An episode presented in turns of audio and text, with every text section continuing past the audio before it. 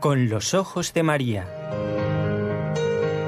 El mundo, la actualidad, las preguntas más profundas sobre Dios y la vida humana en todas sus facetas necesitan ser mirados con los ojos serenos de la Virgen, la Madre de todos los hombres. Con los ojos de María, un programa de NSE Producciones para Radio Católica Mundial conducido por Nelly Álvarez. ¿Cómo están? Creo que oigo muy bien, preparados para escuchar el programa de hoy. Nosotros también, para escucharlo y para realizarlo. Y para realizarlo hace falta que formemos un equipo. Un equipo que mm, es pequeñito, pero con la ayuda de Dios puede sacar al aire esta emisora y este programa concretamente a esta hora. Doy las gracias a Jorge Graña en Radio Católica Mundial en Birmingham, en Alabama, y aquí en la ciudad de Barcelona, con un poquito de frío, está Raúl García en el control del equipo NSE Nuestra Señora del Encuentro con Dios.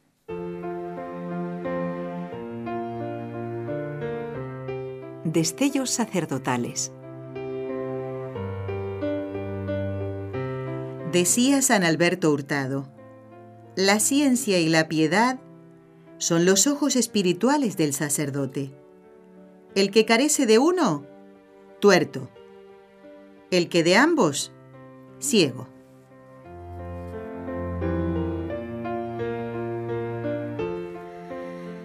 Bueno, fue elegido eh, este santo para comenzar el programa una frase de él, de San Alberto Hurtado, porque hoy vamos a encomendar fundamentalmente el viaje del Papa Francisco a, Chile y a Perú. San Alberto Hurtado era chileno, y por eso hemos elegido una frase de él preciosa, ¿no? La ciencia y la piedad son los ojos espirituales del sacerdote. ¿eh?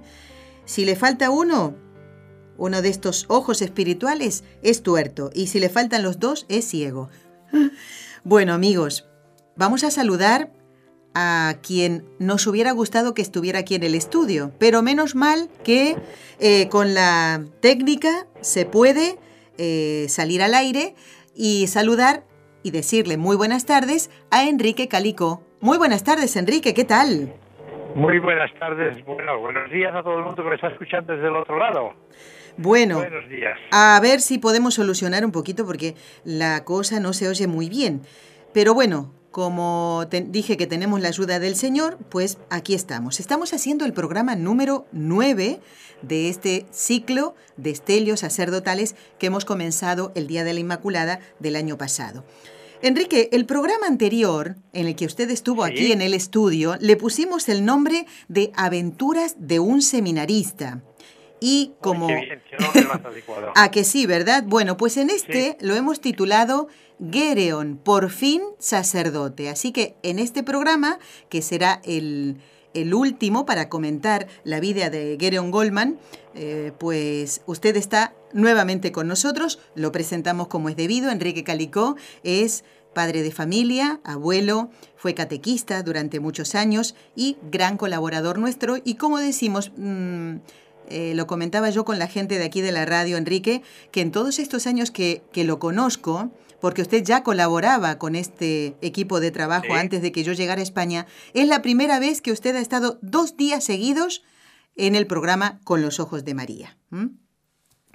Bueno, vamos ahora a continuar la historia, las aventuras de Gedeon Goldman. Enrique, sería bueno que por si algún oyente del programa Con los Ojos de María no pudo escuchar el del viernes pasado, o algún oyente se ha sumado a, la cantidad de gente que escucha este programa, ¿qué le parece si nos hace un breve resumen de lo que hemos visto en el programa anterior de Gereon Goldman? Sí, pues sí, pues sí. A ver. Bueno, vamos a decir Gereon Goldman es un joven alemán que desea ser sacerdote franciscano ya desde los ocho años. Pero, pero, pero, pero su vida será llena de dificultades que se irán resolviendo, fíjese, en el último instante, incluso aquellas en las que está condenado a muerte, porque estuvo condenado a muerte varias veces.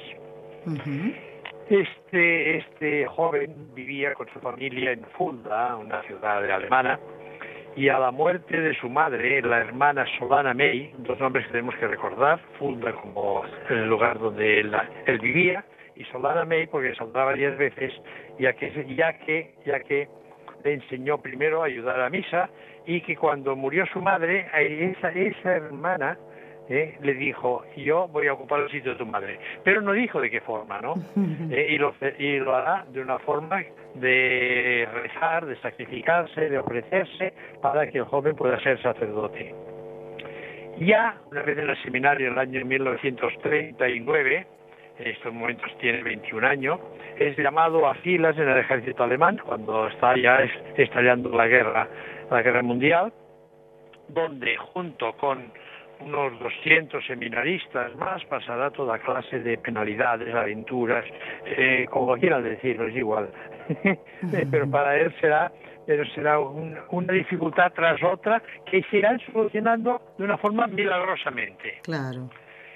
En un permiso, en un permiso, cuando ya está en el ejército y pues puede ver a la hermana Solana que le dice que el año próximo será sacerdote cosa que era totalmente imposible porque le faltaban tres años, más o menos tres años de estudio, eh, y que además al día siguiente se lo destinaban a Rusia. Y, pero la hermana le dijo, el año que viene serás sacerdote, irás a Roma, le das al Papa, te dará el permiso para hacerlo, porque para él estos tres, estos tres años que te faltan no es nada, y te dará el permiso, e irás a Lourdes, visitarás a la Virgen, y le pedirás a la Virgen etcétera, etcétera, y todo todo se solucionará. Y él dijo, esto es totalmente imposible porque yo, yo mañana salgo para Rusia y no podré ir ni a ver a, Lourdes, ni podré ver al Papa, ni nada. Lo mandan a Rusia, pero en el momento que iba a salir el tren, hay una orden, hay una orden del oficial que, que dice, el soldado Gereon Goldman está arrestado. y queda arrestado y se queda, y se queda en la estación del tren cuando el tren y ve partir el tren hacia, hacia Rusia y él se queda allí. Entonces lo mandan, lo mandan de aquí para allá y al final va a parar a Po, una ciudad que está al sur de Francia, cerquita de Lourdes, y tiene ocasión de ir a Lourdes, ¿eh? pedirse a la Virgen todo esto, ¿eh? pero al día siguiente ya lo mandan otra vez a Rusia, lo ponen en un tren y lo mandan para Rusia. Ya el tren ya, ya anda para Rusia, pero de una forma también milagrosamente, a mitad de camino, el tren da media vuelta y se va para Italia. Puede, va para Italia, si está en Italia, puede pasar por Roma, ve al Santo Padre, le pide permiso al Santo Padre para que sea que le haga un escrito para que lo ordene sacerdote. ¿eh? Es, que todo es casi así, ¿eh? pero no puede ordenarse. Tiene el escrito Santo Padre, pero no puede ordenarse porque en aquel momento lo cogen y lo mandan al frente de Sicilia. Él ha hecho cursillo de enfermero y lo mandan como enfermero en el frente de Sicilia, donde allí pues atiende a los moribundos, a los enfermos, eh, pero no puede confesarlos y los y los pobres y ve cómo están muriendo la gente. Lo que sí puede hacer es pues ayudar a hacer un acto de contrición perfecto y darles y darles la comunión. Y ahora nos preguntaremos cómo un camillero, un, un enfermero del ejército puede tener las sagradas formas. Claro, exactamente. Muy bien, pues hasta aquí nos quedamos en el programa anterior. El relato del otro día. Muy bien, muy bien. Entonces la pregunta es, claro, Enrique, no son las mejores condiciones, no está en una parroquia donde pueda disponer de, de tener las sagradas formas para llevar a los enfermos de un hospital, supongo, ¿no? Eh, eh, eso sería lo normal, pero en este caso, en una situación eh, de, de guerra, de conflicto, ¿cómo él eh, consigue tener las sagradas formas para, para asistir a los, a los moribundos, a los heridos? Pues, va a buscar un, se lo pide se la pide a un franciscano de un convento. Y el convento le dice no yo no te, yo no te puedo dar este permiso no te puedo yo no te puedo en aquellos momentos era bastante más riguroso que ahora porque ahora ahora pues, dice bueno tengo un enfermo en casa vengo a buscar la sagrada forma tal y cual y el sacerdote te la da sí te, sí te conoce un poco, pero allí era más difícil. No, no, tiene que tener un permiso del obispo y si y no se corta, se va a buscar al obispo. Era, era un chico muy decidido, muy inteligente, muy hábil eh, y tenía una prestancia estupenda y además era, estaba muy bien, que tenía una, una cultura extremada, ¿no? Y se va a ver al obispo. El obispo entonces le dice, oiga, mire, señor obispo, que a mí en mis manos se me mueren, se me mueren los moribundos, se me mueren los enfermos, están los heridos, y yo no les puedo dar la comunión porque yo no tengo, yo, yo todavía no soy sacerdote, yo no, pero yo estoy, soy seminarista y tal, y, no, de manera él no lo convence, no lo convence. El obispo le dice que no, que no, que no, que no, que no hay manera que sí. Entonces se le ocurre una treta, se le ocurre una treta bastante ingeniosa, obviamente no, no, no, no parece disfrazado un poco de malicia, pero no es malicia. Se saca la pistola, que ni siquiera la tenía cargada, le apunta y le dice, o me, das las formas, o me da el permiso, o aquí mismo se queda usted frito. Eh, muerto, de, muerto de miedo, el obispo le da el permiso. O sea, lo que no había conseguido, lo que no había conseguido la sensibilidad humana de decirle de los moribundos, de los heridos, etcétera, etcétera, lo que no había conseguido, lo había conseguido el miedo. ¿eh? Bueno, y desde luego que él no tenía que. El obispo le dice, no, pues no sé, se hubiera puesto otra vez la pistola en el bolsillo y se verá, y se ha vuelto tan campante, ¿no? Sin, sin, lo que había conseguido.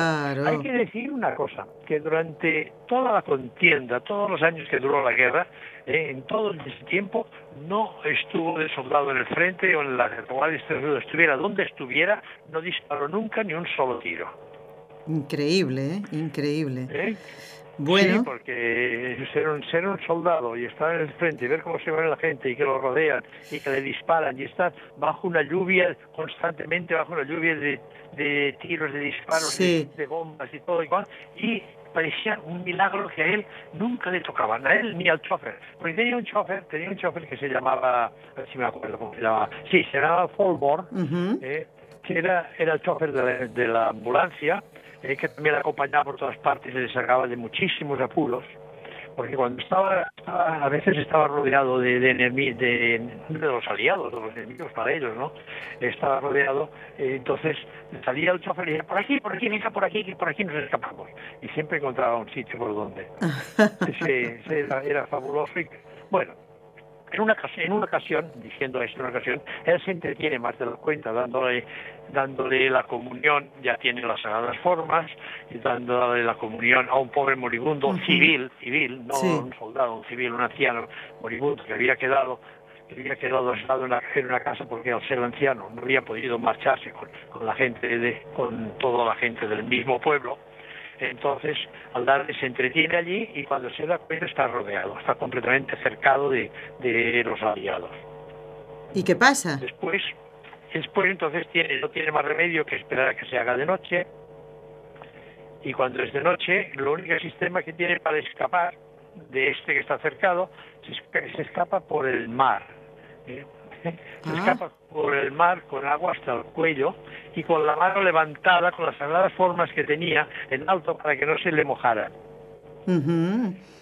Bueno, ¿qué pasaba? Que el ejército alemán retrocedía y retrocedía y de Sicilia se fue a parar al sur de Italia, donde la situación no mejoró absolutamente, porque los alemanes en aquel momento estaban llamados despejados, sin comida, noches sin dormir, hostigados por el enemigo.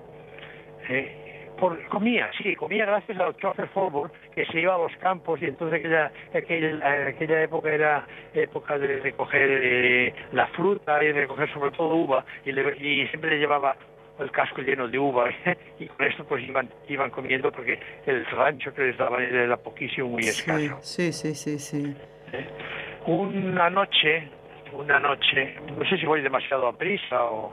Enrique, tranquilo. Una noche, ¿eh? Adelante, adelante, lo escuchamos con atención. Está durmiendo, está durmiendo y le despierta una voz que le dice, levántate y trabaja. Ah. Se despierta y mira, no ve a nadie, se va al guardia, a los guardias que estaban de guardia, y le dice, oye, ¿quién, ¿quién ha chillado? Y no, no, aquí no se ha oído nada, un silencio absoluto. Bueno, pues se vuelve a dormir. la voz vuelve a repetir, levántate y trabaja se vuelve a despertar, nadie ha oído nada, y esto por tercera vez. Cuando es por tercera vez, se levanta y empieza a cavar un agujero. El chofer, al ver, el chofer de la ambulancia, al ver que él hace lo mismo. Eh, los demás, cuando se hace de día, los demás se ríen de ellos y al mediodía empiezan a caer bombas y cañonazos que provienen de los barcos ingleses que están allí cerca en la costa, que están, que están tirando cañonazos y entonces ellos allí curcaditos en el agujero que habían cavado, son los únicos que se salvaron, pues todos los demás quedaron destrozados por las bombas aquellas. Fíjese, y los demás se reían, ¿eh? Y, es curioso porque, porque un día recibo una carta de la hermana Solana May ¿eh? explicando que en el momento en que oyó la voz, ella se despertó toda sobresaltada. ¿eh? Ya pasa estas cosas, no supongo que sí, no sé, pero ella ya lo explica y dice, mira, el momento en que tú oíste la voz, yo me desperté sobresaltada y me fui corriendo a la capilla a rezar, a rezar. ¿eh? Cosas, cosas.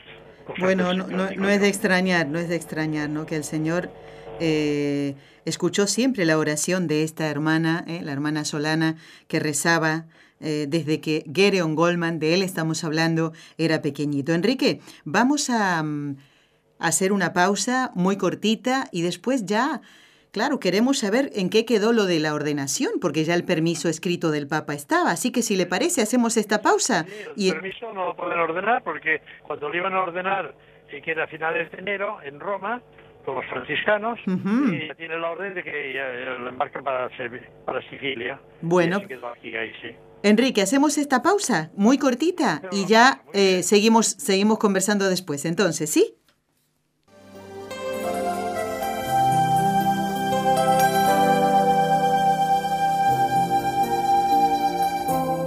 Estás escuchando en Radio Católica Mundial el programa Con los Ojos de María, en vivo y en directo presentado por el equipo Nuestra Señora del Encuentro con Dios desde Barcelona.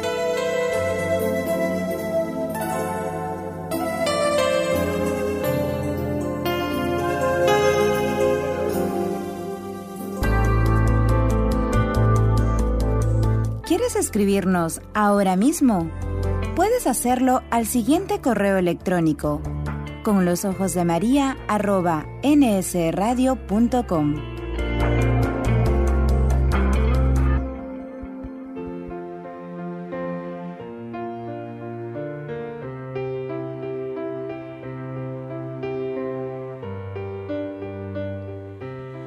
Bueno, hoy tengo que hacer en este día dos anuncios muy importantes.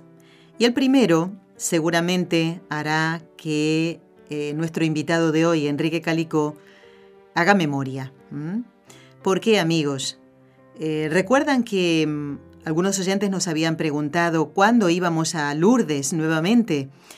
Eh, siempre con la gracia de Dios y con su ayuda. Bueno, ya están las fechas del 17 al 19 de agosto, para aquellos que ya tienen que ir viendo los de sus billetes, que ya nos han preguntado, pues aquí está, 17 al 19 de agosto. ¿Verdad que le trae muy buenos recuerdos, Enrique, eh, nuestro viaje a Lourdes del año pasado?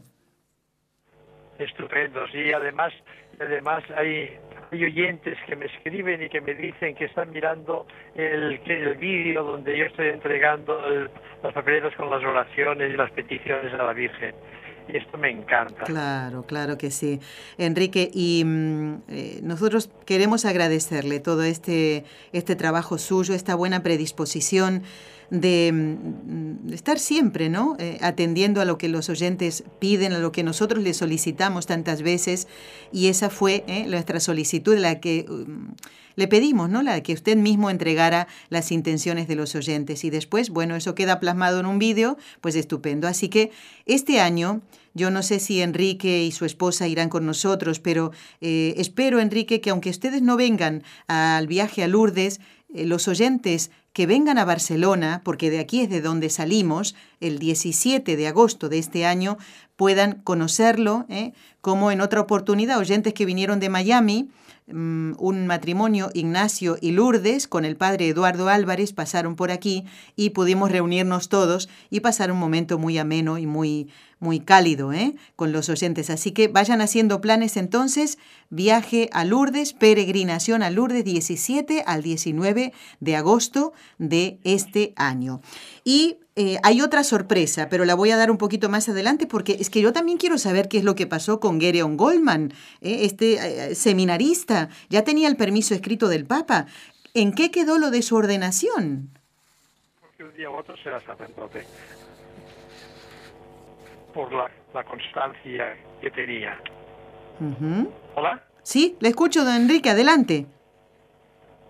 Bien, bueno, Pues en un permiso especial y un permiso inesperado, viaja a su tierra, va a Fulda, y el 1 de diciembre de 1943 puede hacer los tres votos de pobreza, castidad y obediencia, y además el subdiaconado. Estuvo presente en esta, en esta subordinación la hermana Solana. Y una semana después recibe el sagrado orden del, del diaconado, o sea, ya lo tenemos diácono. Así es, muy bien. Después de lo de Roma y de lo de, Sicilia, tuvo otra oportunidad de ordenarse en el monasterio de Montecassino. Cuando ya se retira, el ejército alemán se va retirando hacia, hacia Italia y va subiendo por el norte, llega a Montecassino. Allí conoce al padre Bat. El padre Bat y el padre Bat se pone en contacto con el obispo de la, de la región y dice, bueno, pues mira, oye, vamos a preparar, vamos a preparar de una forma rápida que te podamos ordenar, pero pero ¿qué pasa? Siempre había algún problema. Qué raro.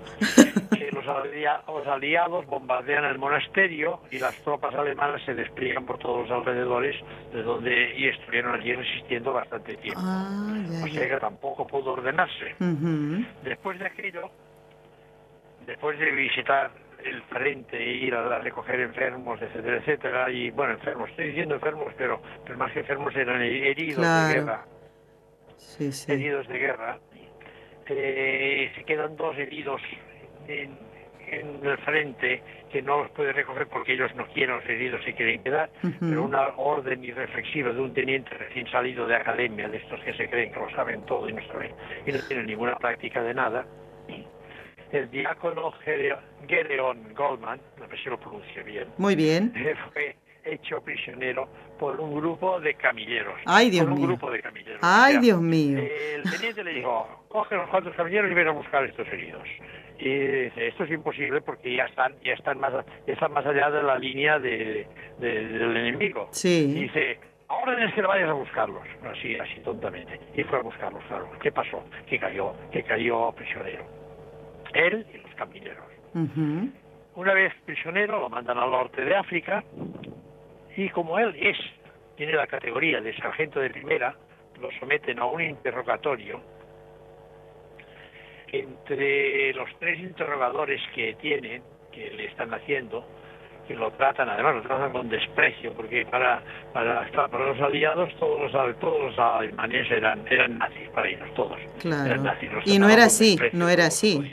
Claro. No era así. No. no era así porque como hemos visto, los que no pudieron escuchar la otra sesión del otro día, vimos que había mucha gente que le hicieron favores porque no eran nazis. Exactamente. ¿Eh? Y por esto, en el momento en que estaba a punto, eh, hemos dicho que no salió para Rusia porque tenía, estaba, hemos dicho, estaba, estaba preso, estaba, bueno, pues no tenía un juicio pendiente, pero los jueces lo liberaron. Así es. ¿Se acuerda de esto? Me acuerdo. Lo liberaron porque no eran nazis y veían que aquello era, aquello era una cosa inmerecida, una cosa injusta, y lo liberaron.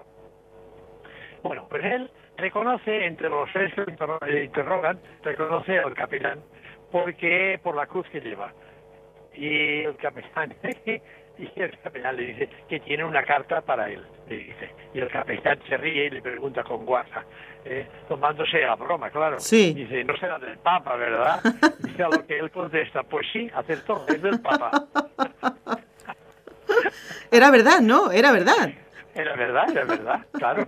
Iba, iba dirigida a, iba dirigido no, no a aquel capellán precisamente, pero iba dirigido a todos los capellanes, a todos los obispos y a todos aquellos que pudieran, que pudieran ordenarlo o hacer que ah, pudieran ordenarlo. Entendido. Cuando, cuando leen el escrito, cuando leen el escrito del Santo Padre, todo, todo se aclara y todo y se procura, fíjate, una cosa muy curiosa, pero después sabremos por qué, se procura que pueda ordenarse. Entonces se lo facilitan todo. ¿eh? Bueno, bueno. Cosa que los aliados le va como al anillo al dedo, que veremos por qué les va el anillo al dedo.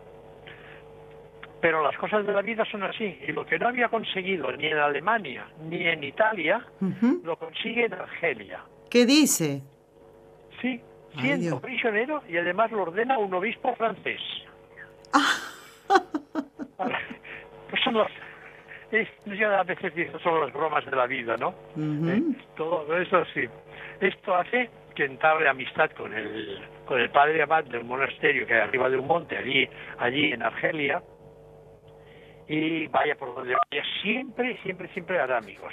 Tendrá, tendrá enemigos, ¿eh? porque los nazis serán unos, serán para, para los nazis será un enemigo. Claro. Pero hará amigos por todas partes. Bueno, lo mandan a un campo, campo de prisioneros que no tienen capellán, pues no quieren, en el campo no quieren tener a ningún capellán francés, y el anterior capellán que tenían había abandonado por considerar que aquello era una labor imposible y él se consideraba ineficaz para allá, y es del campo, voy a decir el nombre si me, me sale, Sar el Suk. Sar el Suk, se escribe Souk. Y que está en Marruecos, en un lugar, en un lugar muy lejano e inhóspito del mm, todo. Nos imaginamos con, ese nombre. he dicho que a los aliados les iba como anillo al dedo porque, porque deseaba, deseaban que allí hubiera un capellán alemán y no lo tenían. Entonces ahora sí, lo ordenamos, lo hacemos capellán y lo mandamos a ese campo, a ese campo que ya no lo necesitan y no hay nadie allí. Bueno, bueno. lo mandan allá? Bueno, ya esto lo Ahora lo vamos a ver, ahora lo vamos a ver. ¿Eh? Quiero recordarle a los oyentes. los nazis. ¿Cómo, cómo? del campo había una organización nazi y tenía a todo el mundo subyugado, ¿eh? bajo, bajo eh, la presión de los, de los nazis. Bueno, Déjenos descansar un poquito, Enrique, por favor, porque son tantos acontecimientos y, quiero recordarle a los oyentes de Con los Ojos de María, de este programa, que, esto, que usted no nos está contando una película, nos está contando la vida de una persona de carne y hueso que existió y que a la vez nos ayuda a aprender, como dije en el otro programa, geografía, porque este hombre ha estado por los lugares eh, alejados unos de otros, es increíble y, y Gereon Goldman ya es sacerdote, ya lo tenemos como sacerdote, por fin. Bueno, y sin duda con todo lo que nos está comentando vemos que Dios va tejiendo nuestra vida. Nosotros tal vez no hemos tenido todas estas aventuras para cumplir nuestra misión, esta que cumplimos en esta vida, y son menos, ¿no? Pero siempre Dios va tejiendo eh, toda, todos los acontecimientos de nuestra vida. Claro, mm, podríamos seguir comentando, Enrique, si le parece. Eh, tal vez no se entienda por qué lo mandan precisamente a este campamento, para que nos cuente más detalles y más aventuras de la vida de Geron Goldman. Adelante. Más aventuras. Por si fueran pocas. no fueran, fueran, es que yo, yo los, que no, los que no me oyeron el otro día, yo dije que cuando leía su vida me parecía que era un libro de aventuras, un libro, una novela de esas, que, es una aventura tras de otra que se funciona al último momento para a los días enseguida poner otra, ¿no? Sí. El viaje hasta este campamento es terrible, es un viaje terrible. No voy a, no voy a contar los detalles porque hasta a mí me da, me da repulsa, ¿no? Mm. Incluso en una de las conexiones, porque tenía que coger un, tenía que coger, iban, iban vigilados con dos soldados que nos vigilaban, e iba con un compañero que se llamaba Hans, y tenían que coger un autobús, dejaban este autobús, donde un, un trozo de tren, trabajaban del tren, otro autobús, etcétera, etcétera. En una de estas conexiones, en una de estas conexiones, hay unos alsacianos que están muy disgustados porque los alemanes les habían obligado a ir a la guerra y habían caído prisioneros. Están tan, tan, tan, para decir, eh, enfadados. Sí. ¿eh? Que está que está a punto de colgarlo, cogen una cuerda y está a punto de colgarlo, tanto él como a su compañero Hans, a punto de colgarlos de un mástil. ¿eh? Los querían linchar, como se dice vulgarmente. ¿Qué pasa? Que como él es más alto, él es más alto de los ancianos, él ve pasar, por casualidad, ve pasar a un, a un, a un franciscano ¿eh? y, le chilla en francés, porque él hablaba francés, claro. había estudiado italiano, etcétera. Quiere quieren, le chilla, quieren colgar a un sacerdote franciscano. Sacerdote. Y esto, y esto lo salva, porque claro, entonces allí se mueve la, se hace la marimorena. Los dos, que, los dos soldados que los guardiaban, que los llevaban de caballo habían abandonado porque los alsacianos eran muchos.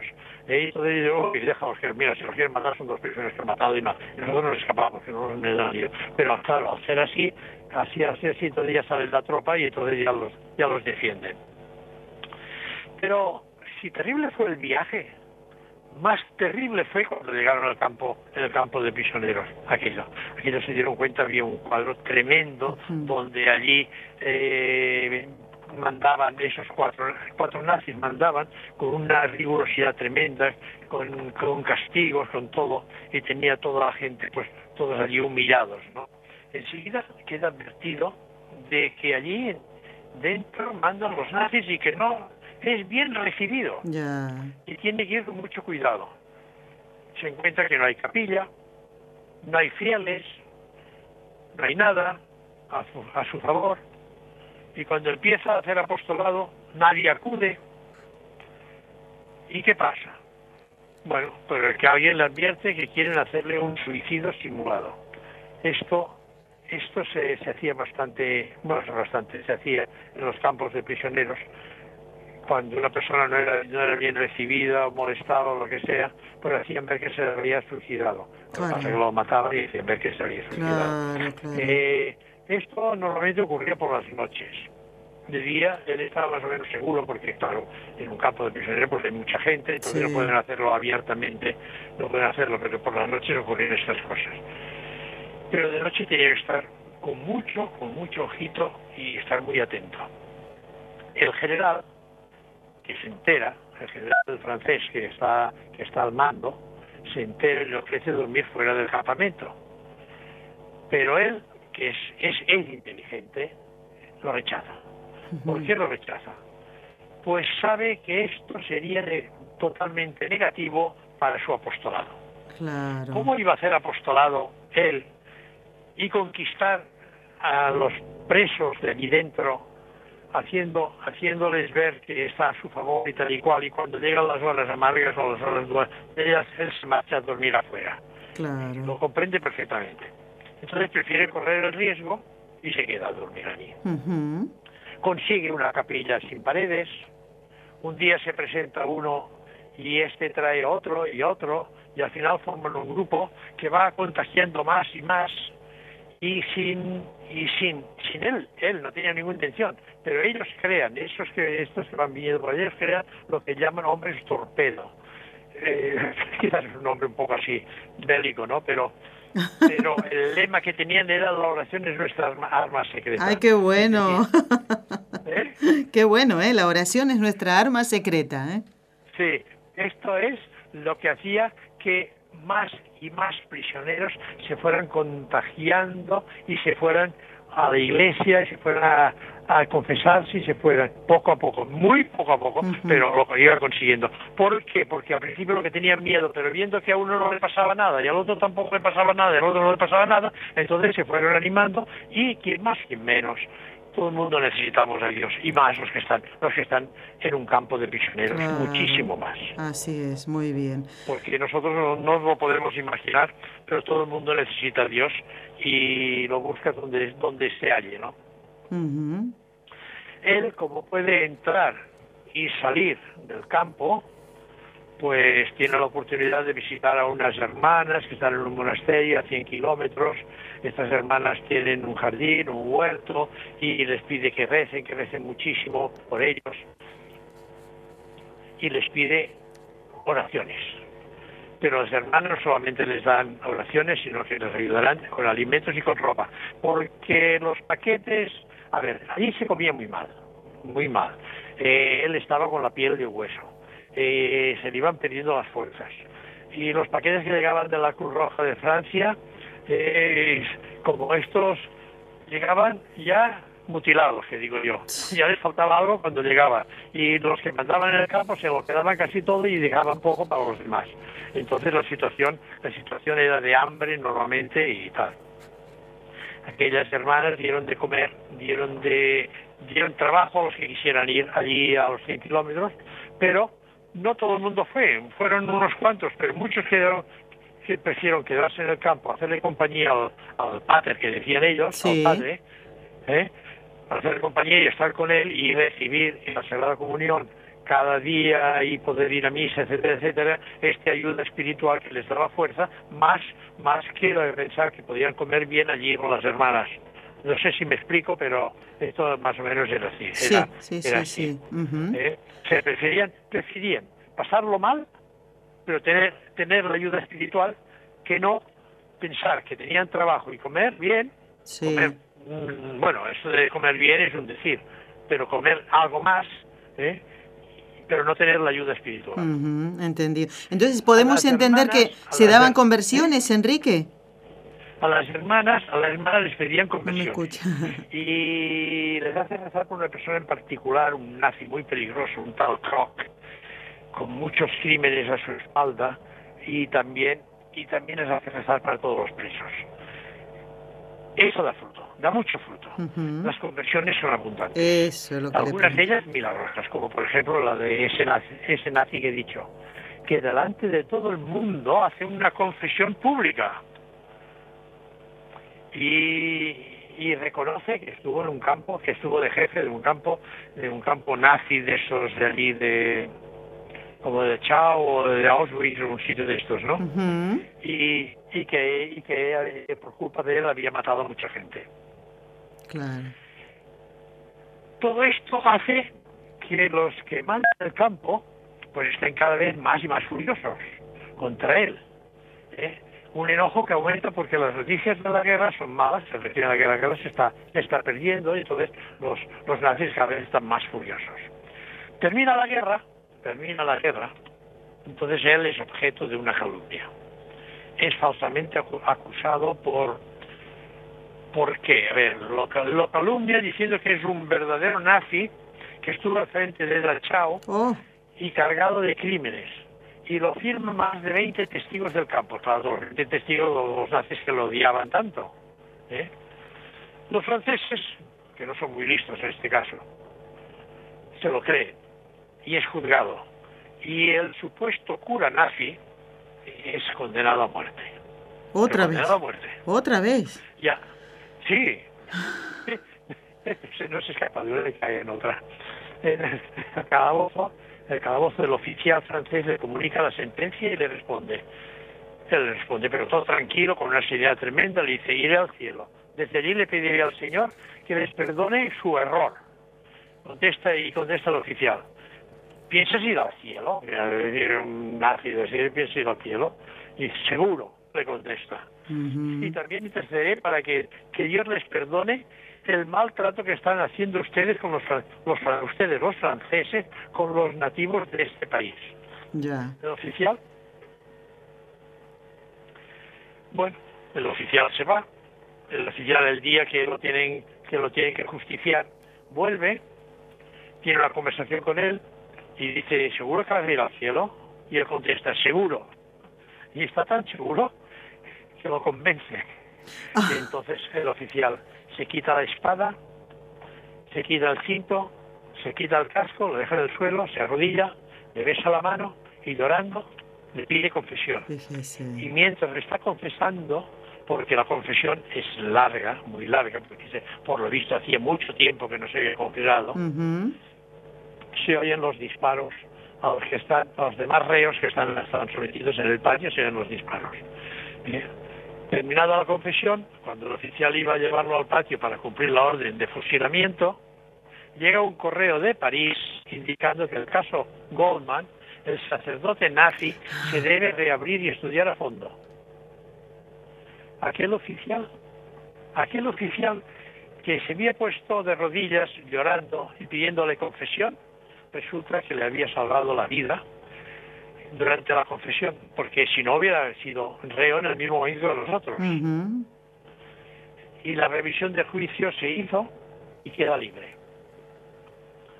Bueno, había terminado la guerra, él queda libre y aún tardó bastante en poder ir a Alemania totalmente, totalmente libre, porque lo pasan a Francia como prisionero, pero allí recibe un trato eh, para algunos pues no, demasiado bueno porque lo consideran que es un sacerdote nazi pero le ayuda bastante. No diré quién no le diré quién el nuncio el nuncio de Roma que es un tal Roncalli. Ah. adivine ese Roncalli. Quién era San Juan 23 Juan 23 exactamente sí sí sí. Pues él le ayuda pues le ayuda muchísimo. Bien al final después consigue consigue pasar. Mm, pues se, libra de, todas estas cosas, de todas las calumnias y puede ir a Alemania. Yo pienso, y él también lo piensa, que es bien, bien cierto aquello de calumnia que algo queda. Claro. Bueno, no sé si tenemos tiempo. Enrique, vamos, de tiempo? vamos ahora, ¿Eh? mm, vamos ahora a, a preguntarle, eh, porque estamos hablando de un hombre real, de Gereon Goldman, de todas sus aventuras, eh, con tantos detalles como nos lo cuenta. Y mm, en esta última parte del programa le pedimos que nos comente que una vez terminada la guerra, cómo fue eh, su vida, la vida de Gereon Goldman en su ministerio sacerdotal, cómo fue su, mm, su misión, cómo realiza su misión después de terminada la guerra. Después de terminada la guerra, bueno, él, él una vez había recibido en Roma, cuando estaba en Roma, había recibido una carta de un sacerdote anciano, amigo suyo, que le decía que cuando pudiera pasar a visitarle en su monasterio al sur de Francia. Ahora, ahora es la ocasión, ahora es la ocasión porque ya sale de Francia, sale ya libre y se va para Alemania. ¿eh? Y, ese, sacerdote anciano le decía que una hermana Verónica había estado rezando por él. De camino, de camino, pues en esta ocasión se va a ver allí. Y cuando llega al monasterio y llama, todas las hermanas se ponen muy contentas, está aquí, está aquí Goldman, está aquí Goldman.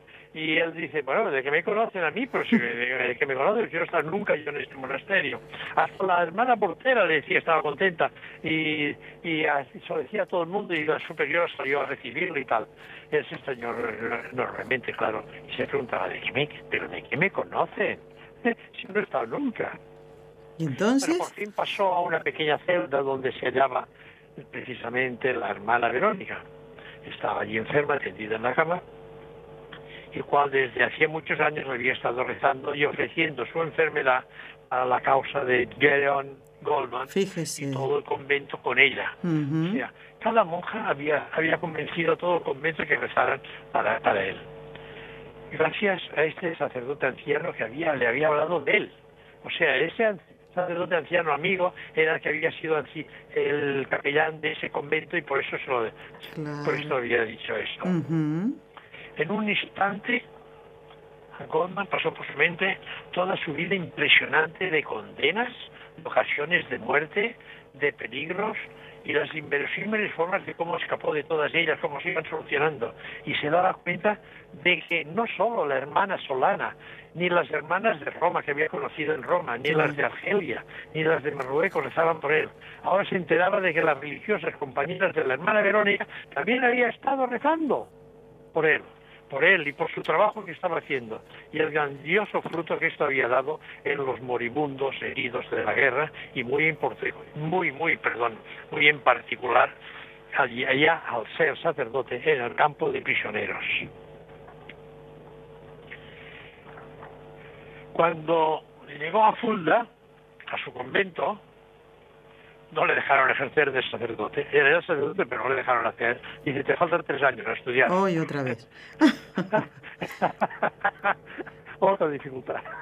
Claro. Bueno, pues claro, tiene que estudiar. Pero todo bien serio y se pone y se pone a estudiar, se levanta a las dos de la mañana para las tres ya poder estar estudiando, etcétera, etcétera. Y en un año aprueba lo que correspondía a esos tres años.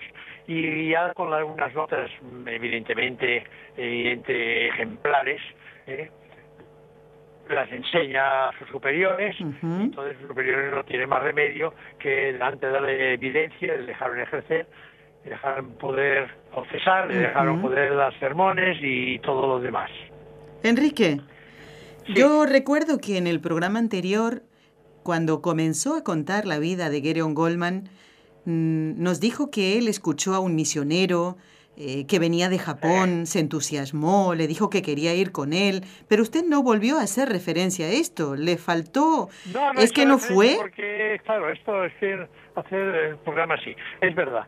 Es verdad, es una, una que he tenido que tenía que haberlo dicho porque a los ocho años cuando él era era monaguillo eh, él llega un, un sacerdote franciscano del Japón y tiene una conferencia y, habla del Japón, él se entusiasma y le va a pedir al franciscano, le va a pedir, y tú me llevas conmigo, yo me voy al Japón contigo. Esto es, y claro, el franciscano le dijo, esto es imposible, ¿no? Y tal, después de una pequeña mm, comentarios y tal, y dice, mira, si quieres ir al Japón, reza cada día una Ave María a la Santísima Virgen María y, y le dice que te lleve al Japón. Y un día, y un día llegarás al Japón. ¿Y fue? Yo quería ser sacerdote para ir al Japón con, de, franciscano. Claro. Bueno, ya lo era. El 3 de enero de 1954, la guerra terminó 45, más o menos lo liberaron en el 47. ¿eh? Y estuvo tres años, estuvo un año estudiando de sacerdote sin, sin ejercer de sacerdote, pero al final ejerce de sacerdote. Y el año 54, por fin, por fin, sale en avión, cosa que no le gustaba nada porque se mareaba muchísimo, con, sale con destino a Japón. Él comenta que le costó muchísimo aprender el japonés porque al cabo de un año y yo solo, solo he aprendido 50, 50 caracteres japoneses y hay más de 3.000. Oh. Es una cosa que comenta. Pero en el año 64, 10 años después de haber llegado a Japón, él habla el japonés, escribe perfectamente el japonés mm. y es párroco de una parroquia en Tokio, en Tokio y Tabachi, que es una... Es un, yo he estado en Tokio y, y sé los eh, a ver, el, alrededor de Tokio hay, muchos hay muchos sitios donde donde no es tan bonito el león como lo pintan, ¿no? Sí.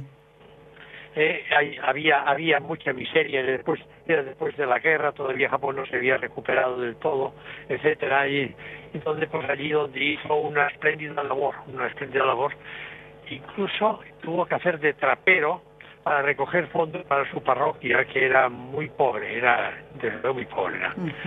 Bueno, estuvo allí pues muchos años y después de un tercer infarto regresó a Alemania porque ya no la salud ya no le daba más de sí, donde vivió sus últimos años y murió en el 2003 a los 86 años de edad. 86 años impresionantemente bien aprovechados, ¿eh? pero podemos decirlo en bien alta. ¿eh? Así es. Vamos a rezar, Enrique. Vamos a ver qué, más puedo decir. No, nada, ahora vamos a rezar. Ah, bien. Vamos a rezar las tres Ave Marías, como lo hacemos en cada programa. La oración es impresionante. Aquí, aquí se demuestra la fuerza de la oración. No hay duda, sin duda, con la vida de Gereon Goldman, del padre Gereon Goldman, muerto en el año 2003. Vamos a encomendar mm, con mucho cariño eh, y con mucha fuerza en la oración el viaje apostólico del Papa Francisco. En este momento él está viajando porque ha salido más o menos a las ocho y media, nueve de la mañana, hora de Italia, que es la misma hora que aquí en España. Y todavía está viajando porque es muy, muy largo ¿eh? el viaje hacia Chile. Y después eh, hacia Perú. En Chile va a estar en Santiago, que es la capital, además en Iquique, en Temuco, y ya a partir del día 18 eh, su viaje será a Perú, donde va a estar en la capital, en Lima, también en Puerto Maldonado y en Trujillo. Así que encomendamos este viaje y vamos a pedirle al Señor por todos los sacerdotes que tal vez están pasando por alguna de las aventuras, ¿eh? por algunos de los momentos difíciles de Gereon Goldman, y ciertamente hay sacerdotes que están en, mm, tierras, en, zonas de conflicto, ¿eh? con peligro de perder su vida. Vamos a encomendarlos y a quién le vamos a pedir esto, sino a María Santísima. En el nombre del Padre, y del Hijo, y del Espíritu Santo. Amén. María, Madre mía, por el poder que te concedió el Padre, libra a todos los sacerdotes de caer en pecado. Dios te salve María, llena eres de gracia, el Señor es contigo, bendita tú eres entre todas las mujeres, y bendito es el fruto de tu vientre, Jesús. Santa María, Madre de Dios, ruega por nosotros pecadores, ahora y en la hora de nuestra muerte. Amén. María, Madre mía, por la sabiduría que te concedió el Hijo, libra a todos los sacerdotes de caer en pecado. Dios te salve María, llena eres de gracia, el Señor es contigo, bendita tú eres entre todas las mujeres, y bendito es el fruto de tu vientre, Jesús. Santa María, Madre de Dios, ruega por nosotros pecadores, ahora y en la hora de nuestra muerte. Amén. María, Madre mía, por el amor que te concedió el Espíritu Santo, libra a todos los sacerdotes de caer en pecado. Dios te salve María, llena eres de gracia, el Señor es contigo. Bendita tú eres entre todas las mujeres, y bendito es el fruto de tu vientre, Jesús. Santa María, Madre de Dios, ruega por nosotros pecadores, ahora y en la hora de nuestra muerte. Amén. Dios Padre Todopoderoso, por intercesión del Inmaculado Corazón de María, te pedimos la santidad de los sacerdotes del mundo entero. Bueno, quiero dar las gracias a Enrique Calicó eh, por este tiempo que nos ha dedicado y, desearle que, se restablezca, que se ponga bien y hasta una nueva oportunidad, don Enrique. Gracias por haber estado con nosotros. ¿eh? Muy bien, yo, también doy gracias por estar, por estar con ustedes. Bueno, hasta otra oportunidad, si Dios así lo quiere. Bueno, y ahora voy en estos dos, tres minutitos que me quedan eh, a comentarles la otra noticia eh, que quería eh, decirles en el día de hoy. Ya está la fecha establecida para la peregrinación de nuestro equipo de trabajo a Fátima. Creíamos en un principio que no volveríamos, ¿no? Que fuimos el año pasado en el centenario de las apariciones de Nuestra Señora en Portugal y que este año no iríamos, pero bueno, el Señor lo ha querido así, así que les pido que tomen nota de estas fechas, voy a repetir la de Lourdes y voy a dar la de Fátima, para que ustedes puedan organizarse. Nos encantaría que pudieran venir con nosotros. Eh, este mensaje también va para Andrés Román de Lima, Perú, que está programando un viaje con su esposa. Ojalá, Andrés, eh, pueda usted eh, programar este viaje en coincidencia con alguna de las peregrinaciones, para que no se pierda ¿eh? el visitar estos santuarios marianos. Vamos a Lourdes del 17 al 19 de agosto. Lourdes, Francia, del 17 al 19 de agosto. Y a Fátima, ya el viaje desde Barcelona es un poquito más largo, del 14 al 18 de junio. ¿Mm? Agenden estos.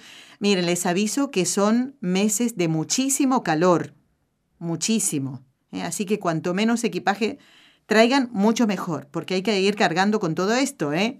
Así que bueno, eh, recuerden entonces, los oyentes que quieran venir con nosotros a la peregrinación de Lourdes en Francia, los esperamos, pónganse en contacto con nosotros a través del correo electrónico. Por ahora, el de Con los Ojos de María, ¿eh? con los Ojos de María, arroba. Y después si hay otro correo ya para contactar ¿eh? directamente con quienes se encargan de organizar toda la, peregrinación, las peregrinaciones, ya lo daremos en su momento. Lourdes, Francia, del 17 al 19 de agosto. Fátima, Portugal, del 14 al 18 de junio. ¿eh? Fátima del 14 al 18 de junio. Los esperamos a todos. Sería una alegría que ustedes pudieran compartir con nosotros como el año pasado con Nancy y María Josefa, con Jorge. ¿eh? Nancy y María Josefa venían de, desde Miami, en Estados Unidos. Eh, desde Michigan, si no me equivoco, venían Gerardo y su esposa Mireya. Desde Buenos Aires, Jorge. Y me estoy olvidando de Marjorie, ¿eh? Marjorie, Germán y eh, su esposo y Germán Jr., que venían desde Winter Garden en Florida. Y también un oyente de Suecia, que ahora no lo tengo presente, una oyente colombiana, se me ha ido el nombre de la, cabeza, quería hoy acordarme y no lo, no lo tengo presente. Pero bueno, ella sabe quién es, ¿eh? encantadora también. ¿eh? Bueno amigos, Gracias por habernos acompañado. Gracias Jorge Graña y gracias Raúl García, nuestros técnicos. Hasta el lunes que viene, ¿eh? Está la transmisión del Papa, ¿eh? Has escuchado un programa de NSE Producciones para Radio Católica Mundial.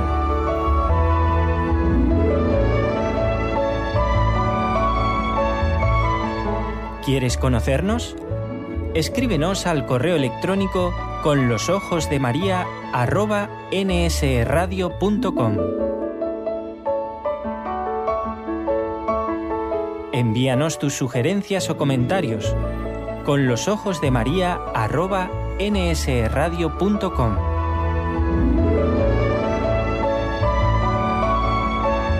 Te esperamos.